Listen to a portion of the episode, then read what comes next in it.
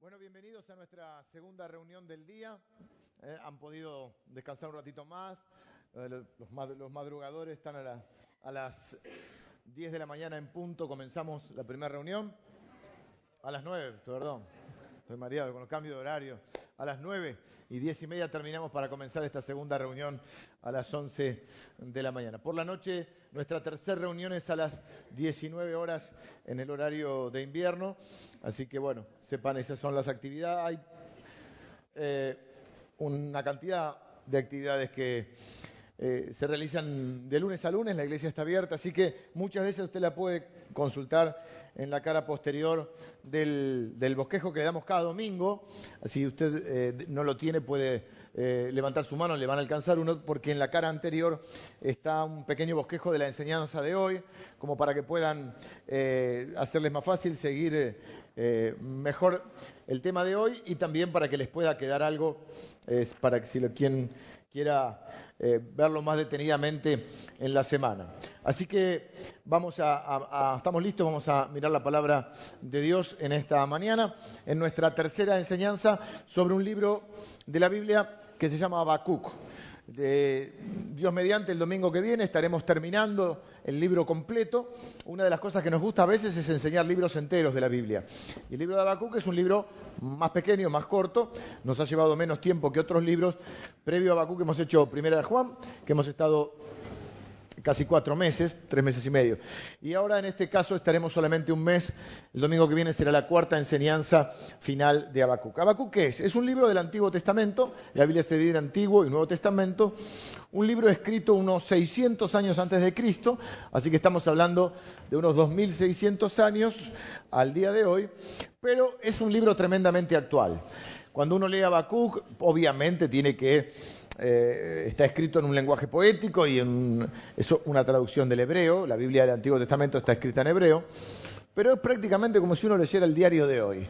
Porque las preguntas que se hace Habacuc son las preguntas que nos hacemos muchos de nosotros cuando vemos la injusticia o cuando sufrimos la injusticia en carne propia, cuando vemos un mundo caído, un mundo insensible, un mundo eh, egoísta, un mundo intolerante, un mundo violento. Cuando vemos todas las maldades que hay en esta tierra, decimos, ¿hay un Dios?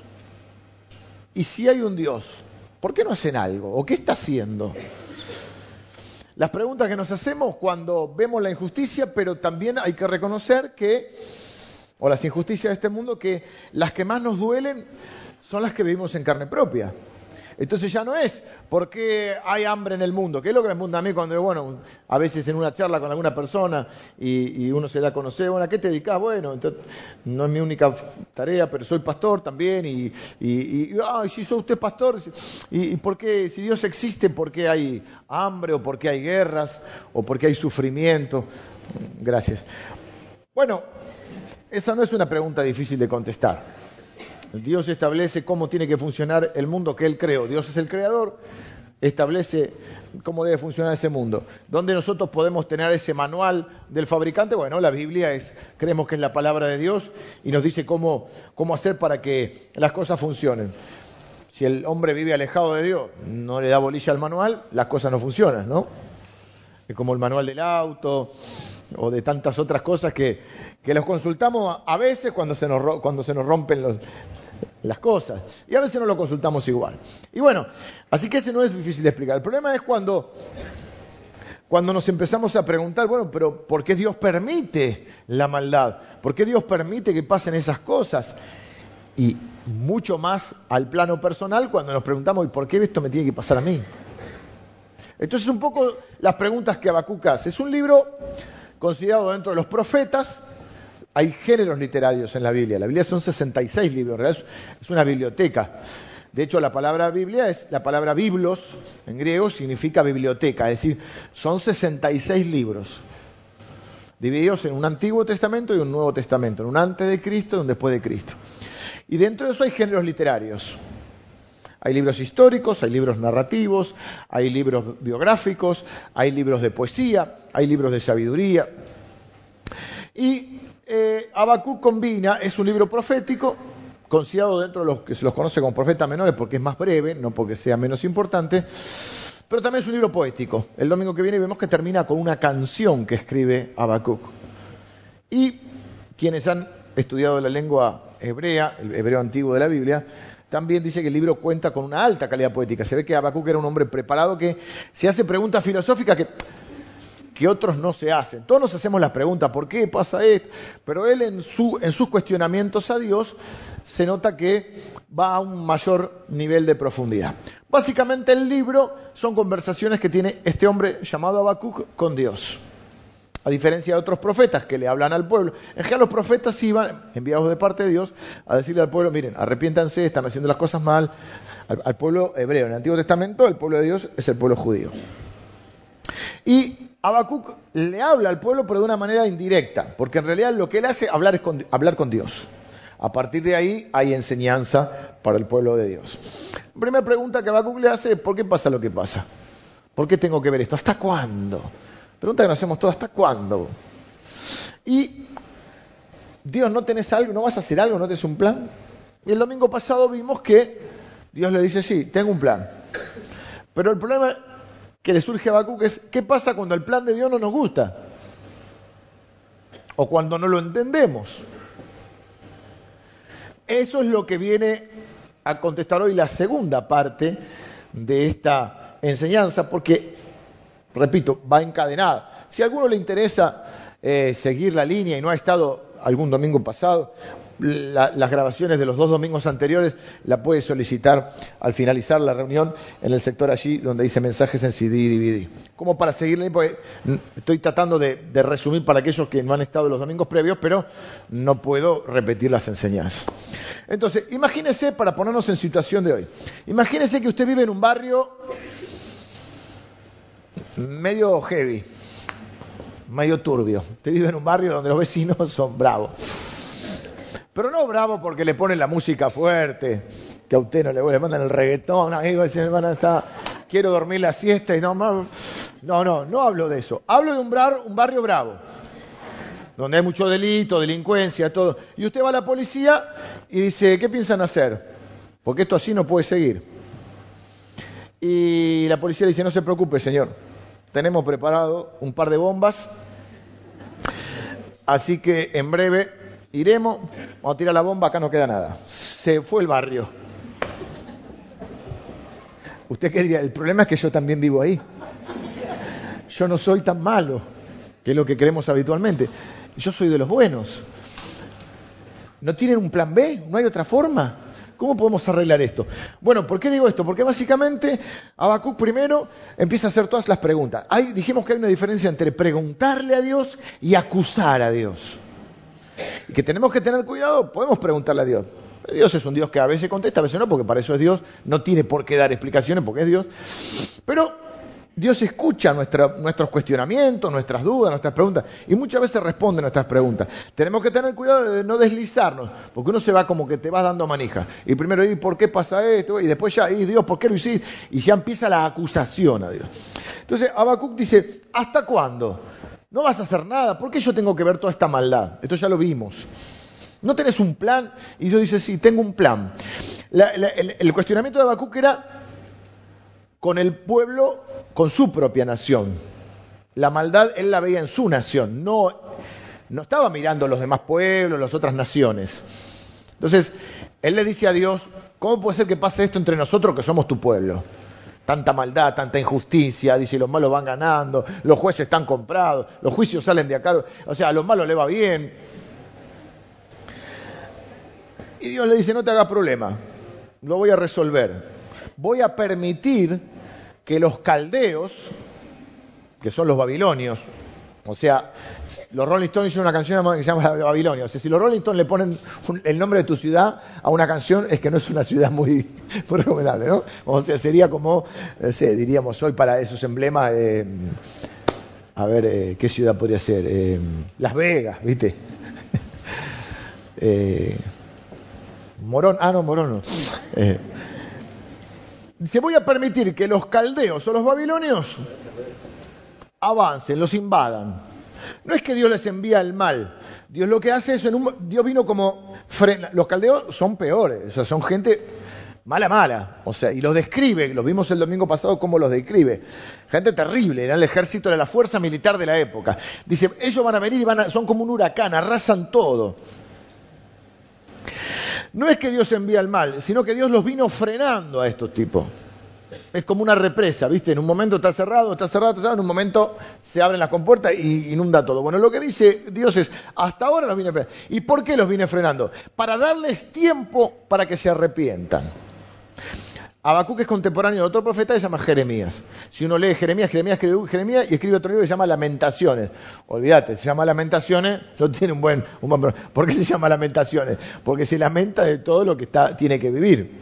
¿Y qué hace Jeremías? Decirle, arrepiéntanse, porque viste, viste como tu papá te decía, seguí hinchando. ¿Eh? Dale, dale, mira que se está rifando un sopapo. tenés los números, tenés todos los números. Y vos, Dios le dice a su pueblo. Porque dice la Biblia que no hay que desanimarse cuando Dios te corrige, porque si Dios te corrige significa que sos hijo. Porque uno no corrige a los hijos ajenos. Dice Hebreos dice esto, no se desanimen cuando Dios los disciplina o los corrige. No hablamos tanto de castigo, sino más de corrección. Vos tenés que educar a tus hijos. Dice, si Dios no los disciplinara, no los educara, ustedes serían bastardos, no serían hijos. En el momento no gusta la corrección, pero es necesaria para que uno salga educado, para que uno aprenda, para que uno mejore. Entonces, Dios dice, yo los voy a, corregir a mi pueblo. No es que Dios les manda el mal, solamente que en un momento, como ellos no se arrepienten y, siguen, en, más espera Dios, más heavy se pone la cosa, entonces en un momento Dios dice, levanta la mano y dice, bueno, Ok, si los caldeos permite que los es cierto que permite, porque Dios es soberano, permite esta invasión babilónica. Entonces ahora, y le cuenta a sí, no, eh, ¿cómo no haces nada así? Voy a hacer, voy a dejar que los caldeos invadan y eso va a ser una, va a hacer que ellos se den cuenta de sus malas acciones y van a volverse a, Dios. Pero Habacuc dice, pero lo que ahora no entiendo es que, ¿cómo es? Sobre llovido mojado, digamos, pero estos son peores. ¿Cómo usas a alguien que son peores que nosotros? Tenemos que entender esto. Nosotros generalmente dividimos a la gente, son los buenos y los malos, y nosotros somos los buenos. Y los otros son los malos. Y entonces resulta que los otros, los malos, creen que nosotros somos los malos. Entonces decimos, Señor, mirá lo que está haciendo, castigalo. Y el otro dice, Señor, ¿qué? ¿Entendés? El Señor mira. La Biblia dice que bueno hay uno solo y es Cristo. Es Jesús y lo matamos. O sea, o sea, vino a la tierra y lo matamos. Quiero aclarar esto. La Biblia es clara, todos somos pecadores. A los fines de presentarnos delante de Dios y querer tener una dignidad propia o decir, yo puedo estar a la altura de la santidad de Dios. La Biblia dice que no hay justo ni a un uno, que todos somos pecadores. Por lo tanto, necesitamos un Salvador, que es Jesucristo, que viene a la tierra para hacerse cargo de todas nuestras injusticias, porque nosotros nos, nos duele la injusticia, pero tenemos que reconocer que nosotros también cometemos injusticias. La Biblia lo llama pecado. Es decir, todos somos pecadores. Por lo tanto, ofendemos a Dios, nos dañamos a nosotros mismos y a veces dañamos a los demás. Y a su vez los demás nos dañan a nosotros. O sea, el problema básicamente en esta tierra es el pecado. Ahora, dicho esto, quiero, decir, quiero aclarar esto y ser cuidadoso en esto. Todos somos pecadores. Nadie debe juzgar al otro porque el, papel de juez lo tiene Dios. Pero es cierto que puede haber grados de maldad. Y la verdad que uno dice, todo, esto lo digo yo, no lo dice la Biblia. Pero usted lo verá también. Todos somos pecadores, pero algunos son mala gente. Hay grados de maldad. Y de acuerdo al grado de maldad también hay un grado de consecuencia. Tenemos que diferenciar esto porque aquellos que nos criamos en el Evangelio escuchamos que, bueno, todos los pecados son iguales. Mm, sí, no. Son iguales a los fines de que cualquier pecado es un, quebrantar una ley de Dios, nos inhabilita delante de Dios y necesitamos un Salvador porque la consecuencia del pecado es muerte. Pero todos los pecados no son iguales, porque no todos los pecados tienen las mismas consecuencias. Digo esto porque Jesús dice, y yo afirmo lo de Jesús, por supuesto, nunca contradiría, se dice, contradeciría no sé, la palabra de Jesús. Jesús dice, oíste que fue dicho no matarás, pero yo digo que aquel que le dice fatu a su hermano es igual de, es culpable. No sé cómo dice. ¿Le dijiste fatuo alguna vez a alguien? Te encierra con el auto. ¡Fatuo! Qué educado. Bueno, vos le dijiste fatuo, pero no sabés que le dijiste fatuo. Le dijiste otra cosa que es más o menos parecida. Alguna de las tantas que se te ocurren. ¿eh? O sea, es un insulto. Es decirle necio. Tonto. Ahora, pregunto, ¿es lo mismo matar a alguien que insultar a alguien? ¿Es pecado? Sí, agredir a alguien, ok, pero no tiene la misma consecuencia. No vas a la cárcel por insultar a alguien. Un ejemplo más medio picante, pero hay que decirlo. Oíste que fue dicho no cometerás adulterio. O sea, no te acuestes con la mujer de otro. Pero yo digo que aquel que, eh, no sé cómo dice, más o menos algo así como que aquel que la miró, algunos dice dos veces, porque la primera puede ser casualidad, ya la segunda no. Entonces hay que mirar y mantener ahí. Pero si la miró para codiciarla, es culpable. Ahora, es lo mismo, no es lo mismo. Porque, ah, si es lo mismo, dice usted. No yo, usted. Si es, lo mismo, más que fato, voy y ¡pum! Y si es lo mismo, no, todo no es lo mismo, las consecuencias no son las mismas. Entonces, porque la pregunta de Abacuc es cómo puedes usar a esta gente que son peores que nosotros. O sea, es peor el remedio que la enfermedad. O sea, para disciplinar al pueblo de Dios va a utilizar a los babilonios. Y los babilonios van a quedar sin, esa es la, pregunta que él tiene ahora en la nueva conversación. Por eso dije el ejemplo del, policía del barrio. Va a decir, este barrio es un desastre, ok, no se haga problema, tiramos dos bombas y se termina. Eh, pero pará, acá hay gente buena. Buena, entre comillas, ¿no? En realidad, según la Biblia, solo bueno hay uno, es Dios, es, Jesucristo.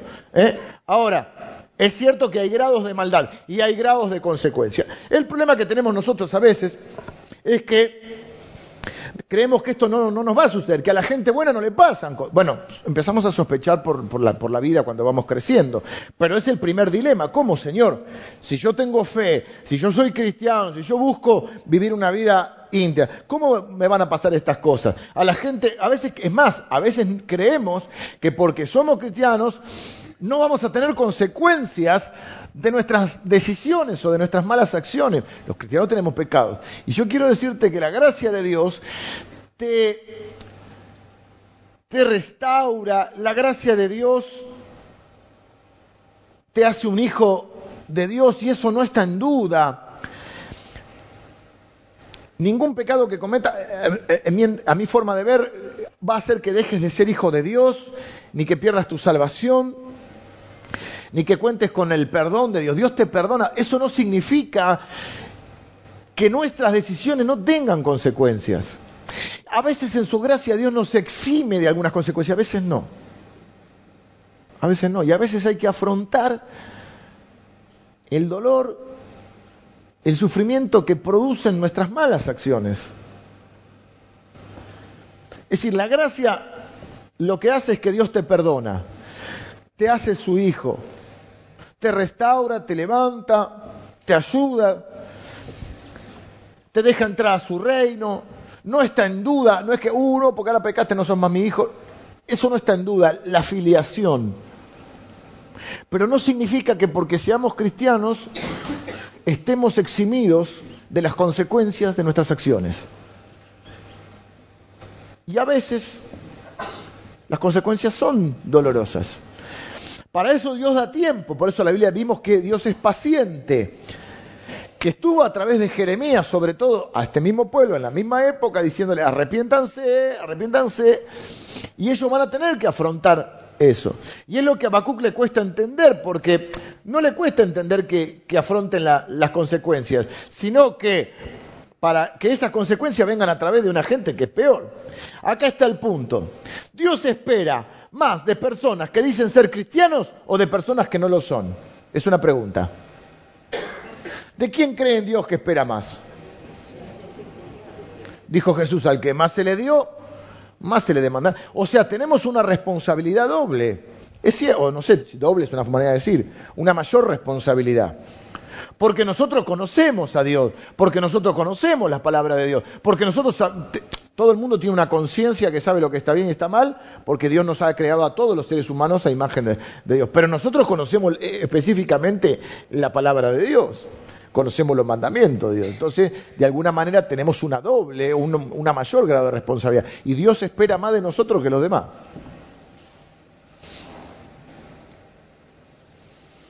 No podemos compararnos con gente que, que consideramos peor o con personas que no conocen a Dios o con personas que están haciendo lo que no deben. Nosotros tenemos que compararnos con Jesús, nuestro parámetro es Jesús y ahí estamos en el horno, ¿no? Pero no estamos en el horno porque somos salvos por Dios, pero no significa que no haya eh, consecuencias. Vamos a leer algunos de los versículos, eh, el párrafo que nos toca hoy es bastante extenso, Habacuc capítulo 1, eh, dejamos el otro día en el 12, ¿no? Dejamos en el 11, perdón, vamos a leer, primero eh, vamos a la, protesta de Bakú que es del 12 al 17. ¿No eres tú desde el principio, oh Jehová, Dios mío, santo mío? No moriremos, oh Jehová, para el juicio lo pusiste, y tú, oh roca, lo fundaste para castigar. Muy limpio eres de ojos para ver el mal, y puedes ver el agravio. ¿Por qué ves a los menospreciadores y callas cuando destruye el impío al, justo, al más justo que él? Y hace que sean los hombres como los peces del mar, como reptiles que no tienen quien los gobierne. Sacará a todos con anzuelo, los recogerá con su red y los juntará en sus mallas, por lo cual se alegrará y se regocijará. Por esto hará sacrificios a su red y ofrecerá saumerios a sus mallas, porque con ellas mordó su porción y engrasó su comida. Vaciará por eso su red y no tendrá piedad de aniquilar naciones continuamente. O sea, ¿vas a dejar que esta gente haga lo que quiera? De hecho, dice, muy limpio eres de ojos para ver el mal, ni puedes ver el agravio. ¿Por qué ves los menospreciadores y callas cuando destruye el impío al más justo que él? Vuelve siempre sobre los mismos temas que son los que no puede procesar y no puede entender. Y en un momento está al límite entre preguntarle a Dios y acusar a Dios. Habacuc no acusa a Dios. ¿Por qué sabemos que no acusa a Dios? Porque luego hace algunas declaraciones de fe que nos muestran lo contrario. Pero acá está planteando esto. Ok, yo vivo dentro de este pueblo. ¿Vos vas a permitir que esta otra gente venga y arrase con todo? ¿Somos los hombres como pescado, como peces que nos van a arrasar así? Y encima por gente peor. Entonces, hasta ahí él plantea eso, pero él hace una declaración de fe en el capítulo 1, para los que siguen el bosquejo es la declaración de fe, para completar la declaración de fe de Habacuc, que está en el capítulo 2, versículo 1, donde dice, sobre mi guarda estaré y sobre la fortaleza afirmaré el pie y velaré para ver lo que se me dirá y qué de responder tocante a mi queja. Ahí es como que Habacuc dice, me voy a sentar a esperar con paciencia y en silencio a que Dios me conteste, a que Dios me diga qué es lo que Él quiere que yo haga y qué es lo que va a pasar. Y lo que Dios quiera está bien para mí. Eso es una fe verdadera. Esa es una fe más profunda todavía. A veces creemos que la fe es, tenemos que tener fe para lograr que Dios haga lo que yo quiero. Es una fe, diríamos, inmadura o inicial, pero luego tenemos que pasar a una fe más profunda, donde es cuando yo confío en Dios a pesar de lo que está sucediendo. Es más, cuando no entiendo lo que está sucediendo. Por eso vimos el domingo pasado también, lo mencionamos a Job, donde Job está en un momento, tenía todo, de golpe pierde todo, se está rascando con un pedazo de cerámica, se perdió toda la familia menos la mujer, a veces la vida es injusta así y entonces la mujer le dice, maldice a Dios y muérete. Gracias, querida. Eh, los amigos vienen que saben mucha teología, pero no era el momento indicado. Dan buenos consejos, pero en mal momento, lo cual tampoco sirve. Y entonces él dice, bueno, aunque él me mate, en él esperaré. No entiendo un montón de cosas. Pero tengo dos alternativas. O escucho iba a decir la bruja, queda feo, porque Job, o escucho a esta que me dice que tengo que maldecir a Dios, dice, ¿aún retienes tu integridad? O sea, que tengo que dejar de ser íntegro, maldecir a Dios y morirme, o escucho a Dios y confío en Él. Habacuc hace lo mismo, plantea todo y después dice, bueno, me voy a sentar y voy a esperar. Y lo que Dios tenga para mí está bien. Esa es la verdadera fe, confiar cuando no entiendo, porque cuando entiendo no necesito la fe.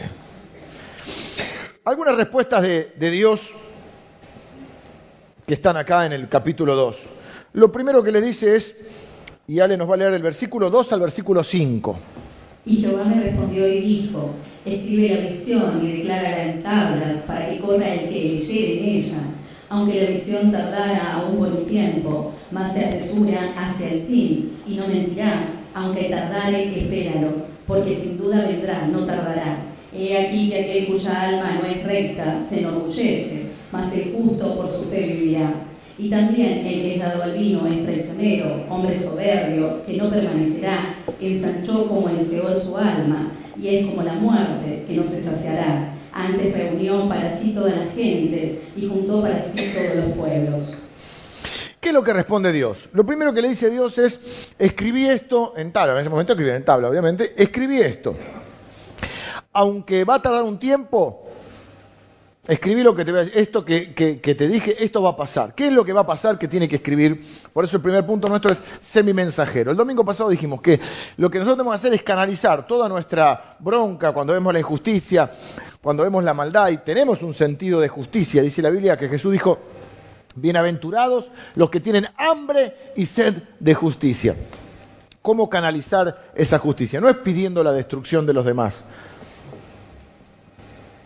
es sabiendo que la única manera de que las cosas cambien, no podemos cambiar el mundo, pero podemos cambiar la vida de algunas personas, es predicando a Cristo. Porque la realidad es que lo que justamente hizo Cristo es cargar con las injusticias.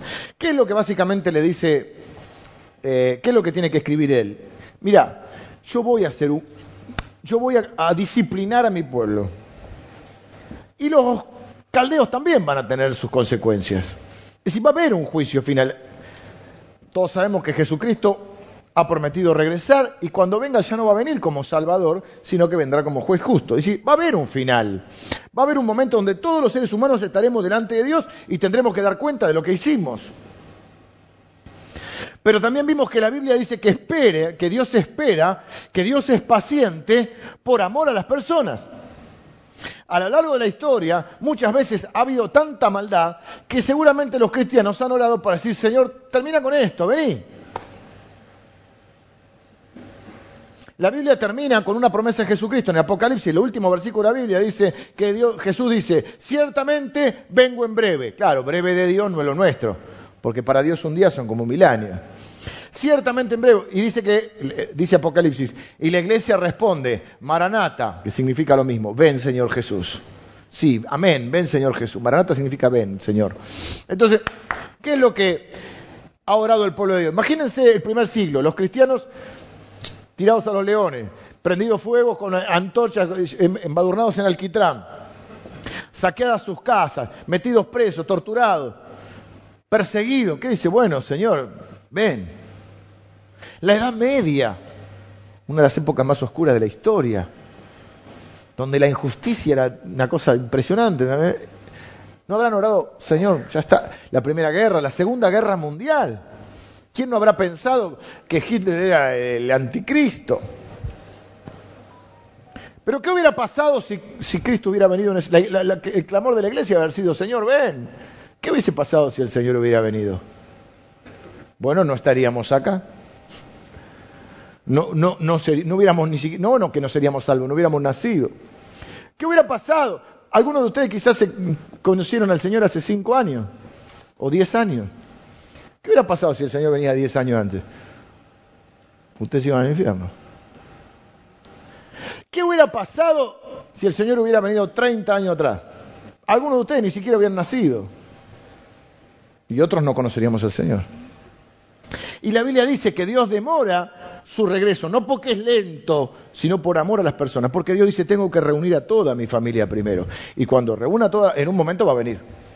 pero cuando reúna a toda mi familia. Y porque yo esté frustrado o cansado con la injusticia de este mundo, Dios no va a terminar con el mundo, porque todavía tiene gente que amar, todavía tiene gente que salvar, todavía tiene gente que sanar, todavía tiene gente que restaurar, y Dios está trabajando con la gente.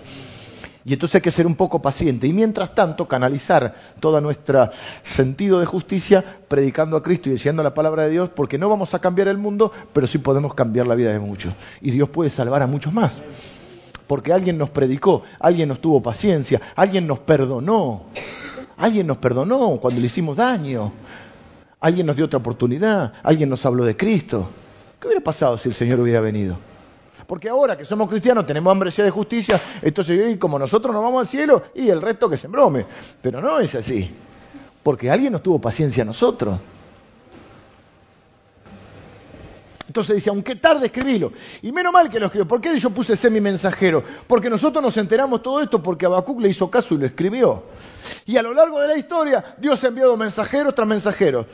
Al fin y al cabo, ¿qué, son ¿qué somos el pueblo de Dios? Mensajeros. ¿Qué somos los predicadores? Mensajeros. ¿Qué decimos? Miren, arrepiéntanse porque ahora hay tiempo. Este no es el tiempo de juicio. Yo no predico juicio ahora, porque yo no, este no es el tiempo del juicio. Yo predico el, el amor de Dios ahora, porque lo que ahora tengo para decirte es que Dios ama, te ama y te está buscando. Quiere hacerte uno de su familia. No de una religión, no de una iglesia, quiere hacerte de su familia. Hay un solo Salvador que es Jesucristo. Jesús dijo, yo soy el camino, la verdad y la vida. Nadie viene al Padre si no es por mí. Eso lo celebramos en Semana Santa y en Navidad. Pero qué feo sería que celebres la Navidad toda tu vida. Ah, nació el Salvador y no sea tu Salvador. Y un día te des cuenta que tuviste el Salvador a, tu disposición y lo rechazaste. Y en Semana Santa, ¿qué celebramos? Cuatro días locos, que vamos de vacaciones. ¿No vamos a la costa?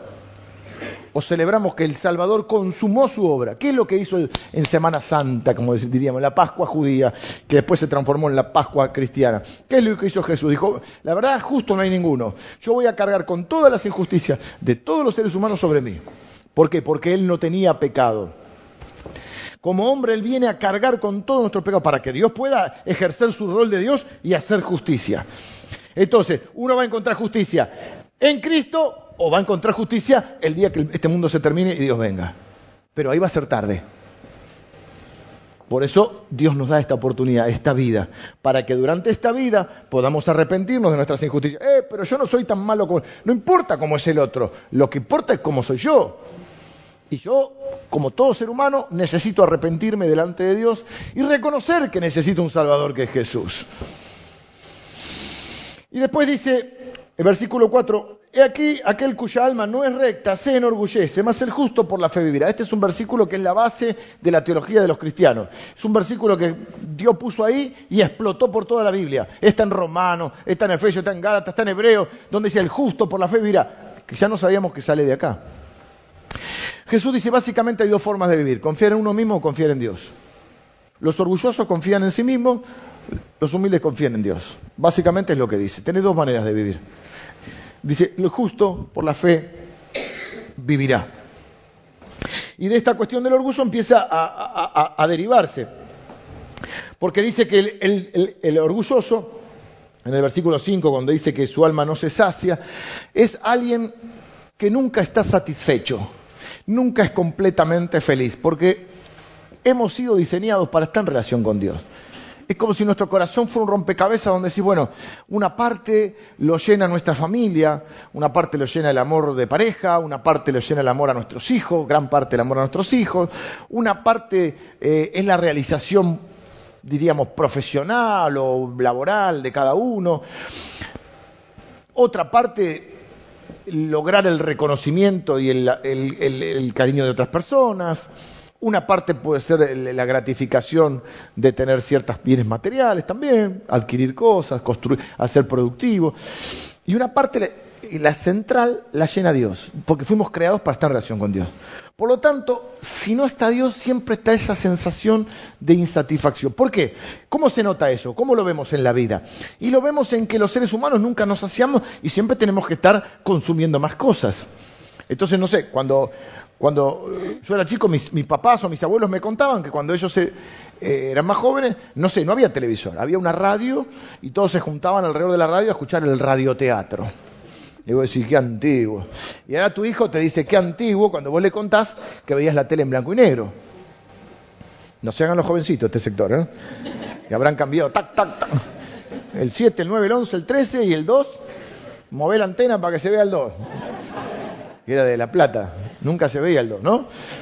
Y veías las películas de los norteamericanos que tenían control remoto. Y vos decís, en Norteamérica tienen control remoto y vos tenías que ponerte a cambiar así. Y ahora tenemos telecolor y tenemos 58.000 canales y ahora te quieren cobrar el fútbol aparte. Qué, bronca eso, me voy a borrar, me parece. Y tenés Netflix y tenés que tener eh, Wi-Fi para ver el Netflix y, y ya eh, eh, bueno, después pasamos a la telecolor y de la telecolor pasamos ahora de 20 pulgadas ahora a 78 pulgadas. Tenemos un televisor así y tenemos una forma así, yo no tengo, claro, no me lo vengan a pedir. Y ahora tiene que ser curvo y tiene que ser con el sonido surround, surround, envolvente, ¿viste? Y tiene que ser este, eh, tiene que ser esto, smart, que si el televisor es inteligente, vos no sabés cómo prenderlo, pero, pero claro, porque si no es smart no puede ver Netflix y tenés que tener el deco de, de, de o de algún otro, porque si no, no podés ver el fútbol. Y compraste el auto y estás contento porque llegaste al cero kilómetro. Antes de llegar al cero kilómetro era más o menos como decir, llegué.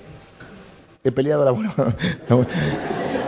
y compraste el cero kilómetro, te subiste y lo tuviste medio añito, pero la empresa necesita seguir vendiendo auto. Entonces, ¿qué hace? Le cambia los foquitos y dice, viene con xenón. Es como el LED, ¿viste?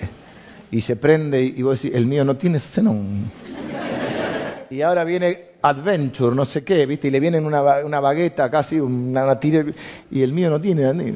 Y viene con estacionamiento y, y ya estabas feliz y ya ahora lo mirás y ya casi que lo odias. Y yo, señor, ¿por qué tengo esta porquería y este otro delincuente? que curra con la política. Epa. Y yo, en esta cacharra, pero antes estabas contento. No se sacia nunca. No, no, no, pero pará, cuando termine la, la facultad, ahora porque estoy en la facultad, cuando termine la facultad voy a ser feliz. No, yo porque, porque, porque estoy soltero o soltera, pero cuando me case, encuentre el amor de mi vida, voy a ser, quiero encontrar a alguien que me haga feliz. Cuando me case voy a ser feliz. Después lo encontraste y después de un par de años y cuando me separe voy a ser feliz. Lo encontré.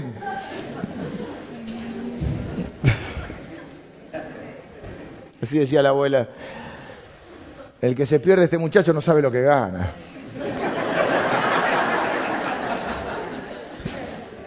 Cuando tenga hijos voy a ser feliz. Vienen los hijos, ahí se enferma y ya está. pero al final sufro más que antes. Porque nadie, uno no ama a los hijos, o sea, pienso yo que uno de los amores más grandes es hacia los hijos, pero es el sufrimiento más grande cuando se pasa algo. Vos querés que te pase a vos y no le pase a ellos. Dice, ah, tengo hijos, ahora tengo que estar preocupado, vamos a esperar a que crezcan. Cuando crezcan voy a hacer de vuelta. Y dice, pues crece y está preocupado porque me se puso de novio, como, oh, mira, bota. No termina más. Cuando compre la casa voy a ser feliz. Pero después comprar la casa y decir, ah, pero no. Y viene uno dice, ah, la tuya no tiene pileta.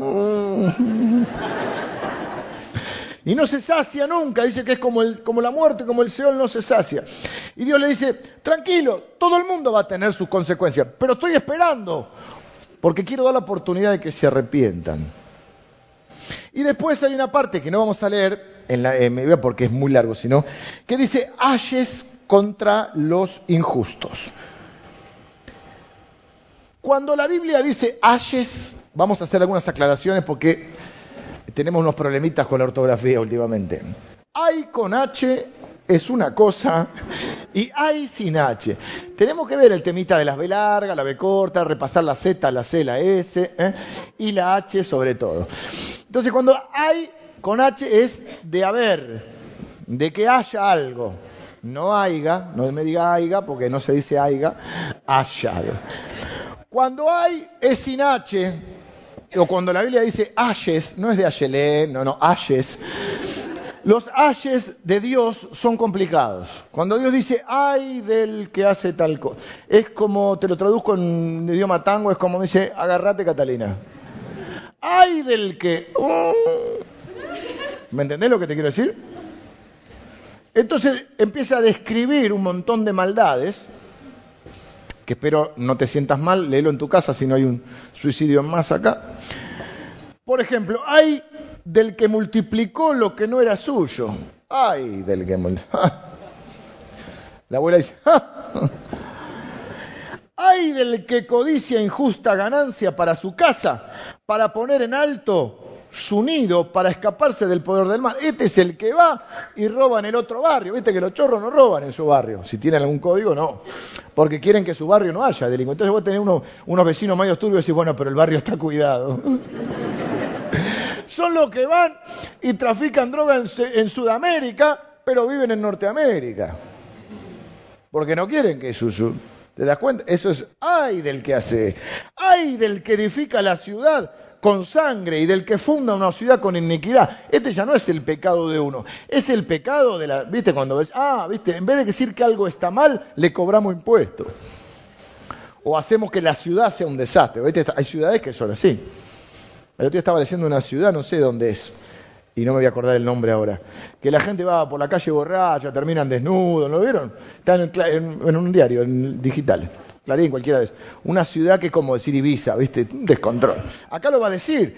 ¡Ay, del que da de beber a su prójimo! Che, pero le dio un vaso de agua. No, no. Dice, ¡ay, de ti que le acercas tu hiel y le embriagas para mirar su desnudez! Chicos, quiero aclarar una cosa. Si hay alcohol, hay descontrol y alguien termina desnudo.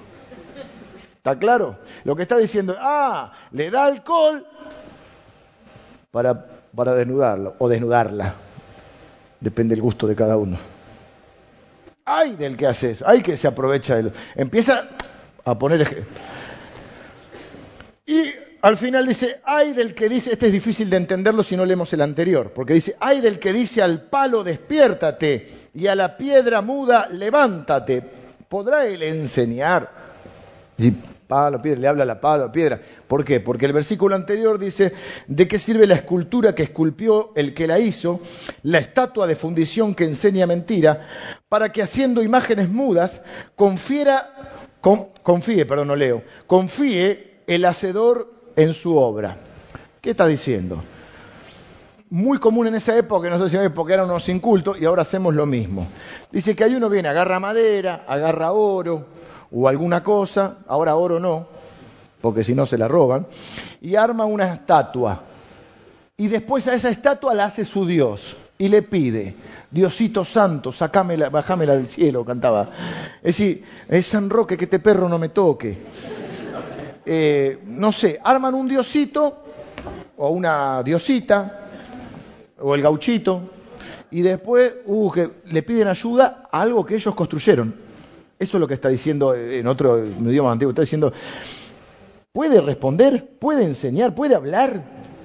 Si lo hiciste, el hacedor le confiere, el hacedor es el que la hizo, le confiere poder. Hay varias veces que Dios habla de esto. En Isaías hasta se, se, burla Dios un poco y dice, pídanle a su Dios. No puede responder, no oye, no responde, ni siquiera puede caminar, lo tienen que andar cargando. Y no hay gente que carga a su Dios y lo llevan de acá para acá. ¿Qué Dios tenés que no puede ni caminar? No puede hablar.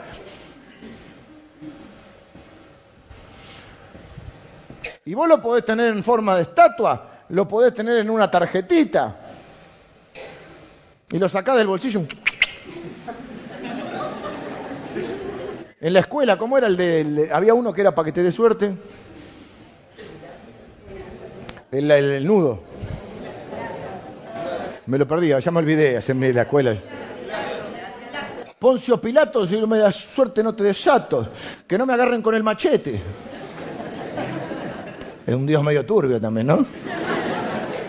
Eh, ¿Cuál es el que a San la Muerte? Que San la Muerte te quiero aclarar que es directamente es el Sata. ¿Qué le dice?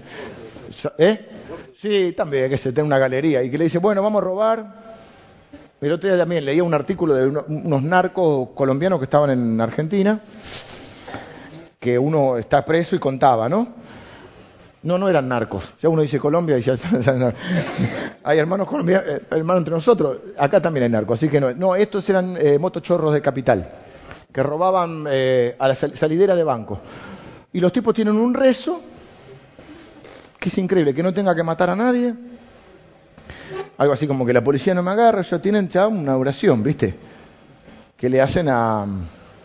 Eh, esto no sé a quién era, la verdad que no me acuerdo. La, pero los de acá, a, acá es al, a San Jorge. Yo dice, bueno, vamos antes, antes de chorrear vamos a hacer una oración. Estamos locos, ¿no? Antes sería chorrear, vamos a hacer que la policía no nos agarre, que la alarma no suene, ¿eh? encontremos un buen botín. Una locura.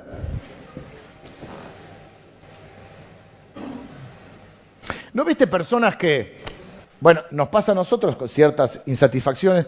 ¿No viste personas que uno dice aparentemente tienen todo? Por eso a la gente le gusta los programas de, de chisme y todas esas cosas, porque les gusta ver que a los que supuestamente le va bien no le va tan bien. Ah, tiene todo, pero viste, la engañó. Ah, tiene todo. Y vemos, y no podemos creer que de golpe, qué sé yo, uno que aparentemente tiene fama, dinero, todo, se suicida o se mete droga hasta quedar turulesco. Y vos decís, ¿qué pasa? Si tenía todo. Bueno, vos crees que tenía todo. Evidentemente no. Estrellas famosas que destruyen su vida y terminan re mal. Hace poco se suicidaron dos, un rockero al final y otro hace un tiempo atrás. Y escuchamos esas cosas porque porque la única satisfacción real completa. No es que hay otras cosas que no son buenas y completan nuestra vida, por supuesto, la familia, los hijos, el matrimonio, el tener algunas cosas que disfrutar, una buena vacación, un lindo viaje, no, está mal, yo estoy en contra de eso. Ni siquiera estoy en contra del dinero. El dinero es algo neutral, lo puedes usar para bien o para mal. El dinero es una gran herramienta, el problema es que es un muy mal Dios. Y cuando vos haces del, dinero tu Dios, caes bajo esa, opresión de vivir para eso. Y no te das cuenta que mucha gente que por dinero o por algunas cosas pierde todo lo que realmente vale. Como dice esa frase, ¿no? Las cosas verdaderas importantes de la vida no son cosas. Entonces, hay de lo que hace. Lo que Dios está diciendo es, estoy dando tiempo. Y en el versículo 14 dice otra de la segunda cosa que quiero, la tercera. Porque la primera es, sé mi, sé mi mensajero, canaliza todo eso. Lo segundo es, confía en mí ¿Eh? Las personas orgullosas confían en sí mismas y nunca están satisfechas. Confía en mí. Y lo tercero que va a decirle es, quiero que mi nombre se conozca en toda la tierra. Y es lo que dice el versículo 14. Porque la tierra será llena del conocimiento de la gloria de Jehová, como las aguas cubren el mar. Es entender que no podemos generar una relación con Dios egocéntrica donde básicamente me encanta todo lo que Dios hizo por mí, pero yo no puedo reducir a Dios a, a lo que Dios hace por mí. El reino de Dios es más que yo. Y a veces los intereses del reino de Dios no concuerdan con los míos. Y entender que la fe, que es lo que vamos a, y no me quiero adelantar, pero es entender que la fe es solo, es mucho más que solo tener fe para conseguir cosas de Dios. A ver, Jesús ora. Hicimos una serie que se llama Orando con Jesús para aprender. Jesús ora en el último momento. Dice, Señor, si es posible, pasa de mí, el Getsemaní, pasa de mí esta copa, que no sea mi voluntad, sino la tuya.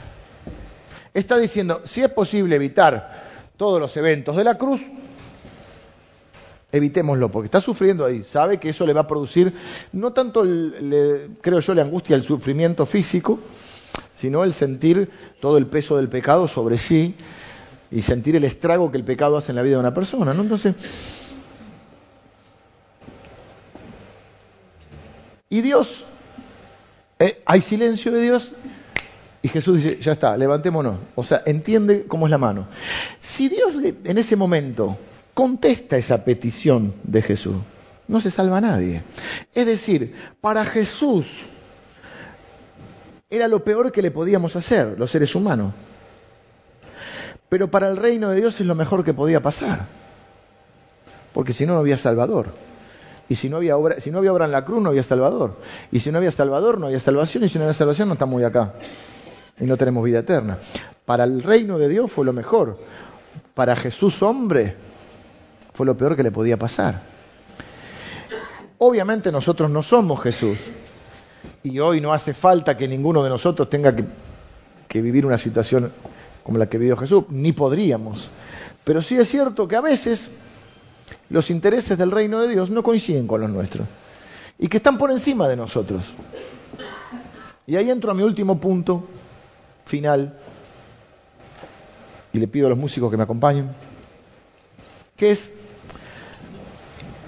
yo lo vivo así, espero que usted lo viva así también porque creo que es más honesto y le va a servir más que de otra manera. Yo puedo decirle, mire, si usted tiene la suficiente fe, usted le va a ir todo 10 puntos. Y no es verdad y yo le estaría mintiendo. Y entonces, ¿qué pasa? Yo le digo, si usted tiene la suficiente fe, usted nunca se va a enfermar. Si usted tiene la suficiente fe, usted nunca va a tener necesidad. Si usted tiene suficiente fe, su vida será color de rosa. Y la verdad que cuando la vida lo golpee, porque la vida nos va a golpear con injusticias propias y ajenas, usted va a decir lo que me enseñaron es mentira, la fe no sirve, o Dios no existe, o Dios es mentiroso. Y usted tiene que entender como yo que estamos en un mundo caído donde la injusticia está propia y ajena. Sufrimos por nuestras malas decisiones y por las malas decisiones de otros.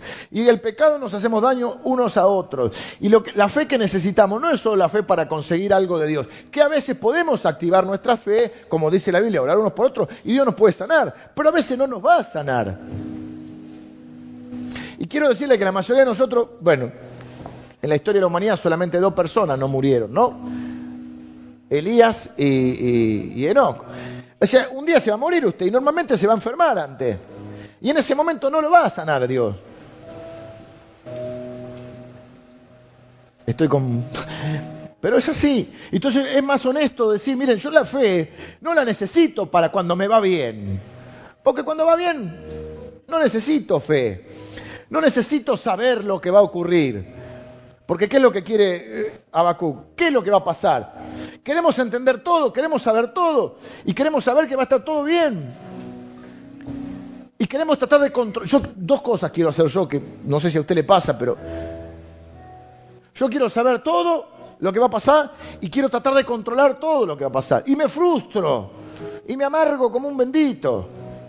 Y vivo siempre, le decía a mi mujer, vivo siempre anticipándome a lo que está viendo y a veces no puedo disfrutar el hoy porque estoy siempre como pensando en el, en el futuro, en lo que, y ya estoy acá, y ya, ya no puedo, y no puedo vivir así. Y entonces, ¿qué pasa? Es un intento de ser Dios. Realmente la fe no es para conseguir cosas, la fe es para vivir. El justo por la fe vivirá. Y en la vida hay un montón de... Y donde más necesito la fe es cuando no entiendo lo que pasa, cuando me parece injusto, cuando el sufrimiento golpea mi vida, cuando siento que, que, que soy malo, pero no soy tan malo como el otro o como el que me daña. Entonces lo que yo necesito es fe para seguir confiando cuando no entiendo, porque si entiendo, ¿para qué necesito la fe? Como digo, yo es como nuestra película como una vida, como, si fuera nuestra vida como una película. Y si yo ya vi toda la película, ¿qué problema me voy a hacer? Si usted está eh, viendo una película, estoy por ejemplo con Lili una no me cuentes, Lili, ella ya la vio, no me cuentes, no me cuentes. Y la película se pone, ¿viste? Y en un momento de yo no aguanto más y digo, pero decime, ¿se muere o no se muere? pues no aguanto más. Necesito saber. No quiero saber, pero necesito saber. Y Dios a veces nos hace saber. Y a veces no porque no podríamos soportarlo. Después te da las fuerzas. Porque dice, hay una promesa de Dios hermosa que dice, como tus días serán tus fuerzas. De acuerdo a lo que te toque enfrentar. Pero la realidad es que yo necesito la fe para cuando no lo entiendo a Dios. Porque cuando lo entiendo, cuando oro y el tipo se sano, yo estoy hecho un loco. Pero ¿cómo puede ser que oro por este matrimonio, que quiere tener un hijo, que, que lo amarían, lo cuidarían, y no puede, y este otro tiene 10 y los abandona, pero es para morirse. ¿Por qué la gente buena se muere y estos malos no se mueren nunca, che? ¿No pensaste nunca eso?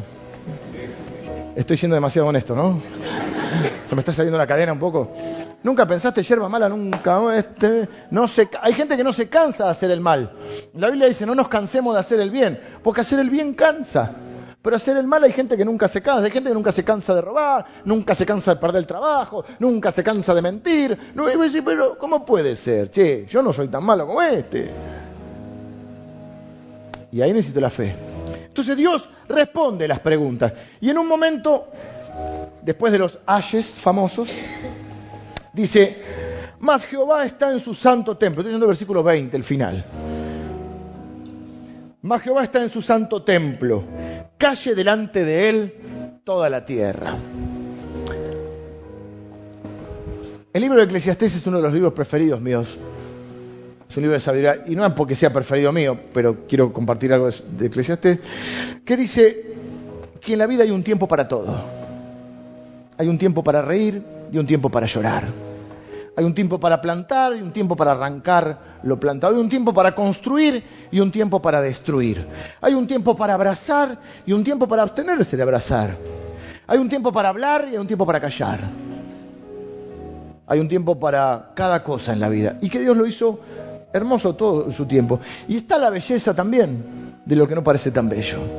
De vivir ese momento. Digo esto porque Dios le va a contestar al final lo que le dice a Habacuc. El domingo que viene vamos a ver que después de este silencio, Habacuc crea una de las canciones más hermosas de toda la Biblia. Pero en un momento Habacuc, Dios le dice a Habacuc algo que Dios quiere decirte hoy a vos. Yo te invito a que cierres tus ojos para no distraerte, si, si, gustás hacerlo. Porque Dios le va a decir a Habacuc, en otras palabras, a través de este versículo, mira, yo ya respondí tus preguntas, ¿o no? Pero hay algo claro, he venido a estar contigo. Te amo.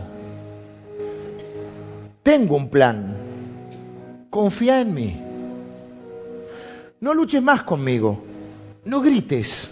No discutas conmigo. Solo confía en mí. Porque hoy no tengo más nada que decirte. Y hay momentos en que Dios hace silencio. Y nosotros debemos hacer silencio. Porque hay un tiempo para preguntar, hay un tiempo hasta para enojarse, pero hay un tiempo para no pelear más con Dios. Y para confiar en silencio, tranquilo. Porque esa es la fe final, la fe profunda. No es la fe de que te va y todo bien es la fe de que pase lo que pase, vas a seguir confiando en Dios. Porque la pregunta de toda esta historia es la pregunta que Dios le hizo a Job y nos hace a nosotros. Job, ¿quién de nosotros es Dios? ¿Vos o yo? ¿Quién de nosotros es Dios? Vos querés controlar todo, vos querés saber todo, pero yo soy Dios. Por eso te di la fe, para lo que no puedes controlar, para lo que no puedes entender, para lo que te cuesta procesar, para cuando el dolor y el sufrimiento golpean tu corazón. Te di la fe. Confía en mí. Hace silencio. Espera. Soy tu padre te amo, nunca te voy a dejar, nunca te voy a desamparar, te voy a ayudar, aunque ahora no lo entiendas, confía, confía que yo soy Dios. Señor, en esta noche quiero orar, en esta mañana, perdón, quiero orar por las personas que hoy están sufriendo en su vida, están sintiendo en carne propia el dolor de las malas decisiones, o el dolor de la injusticia, o el dolor de lo inesperado en sus vidas. Aquellas personas que hoy están sufriendo y están llenos de dudas, de preguntas, de por qué y de hasta cuándo. Señor, te pido que los fortalezcas en su fe. Señor, que aprendan en este tiempo a confiar para que su fe sea más fuerte y más sólida. Una vez probada, sea una fe que lo lleve a otro nivel. Que aprueben esta situación a través de la fe. Señor, gracias por darnos la fe para no para los momentos buenos o cuando entendemos todo o cuando todo va bien, sino para enfrentar los momentos difíciles de nuestra vida, para confiar en ti, para dejar esos vanos intentos de ser dioses, que saben y que controlan todo, para darnos cuenta que realmente no somos Dios y que te necesitamos. Y quizás, Señor, permites esos tiempos en nuestra vida justamente para que nos demos cuenta que no somos dioses, no somos omnipotentes y que te necesitamos, Señor. Por eso yo te pido por cada uno de mis hermanos que enfrenta hoy el sufrimiento, el dolor o la injusticia. Que le aumente su fe, lo fortalezcas en su fe, Señor. Tu palabra dice, Señor, que el que en ti espera no será avergonzado jamás. El que en ti confía no será defraudado, Señor. Y yo proclamo tu palabra, Señor. Danos más fe para vivir este tiempo. Señor, que aprendamos a ser sabios para cuándo hablar y para cuándo callar.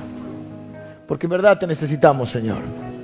Y porque en verdad nos rendimos ante ti. Y hacemos silencio, Señor. Si vamos a hablar, Señor, que sea para predicar tu palabra, para predicar a Jesucristo.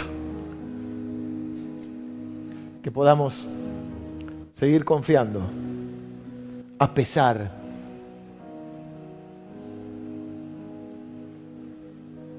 a pesar.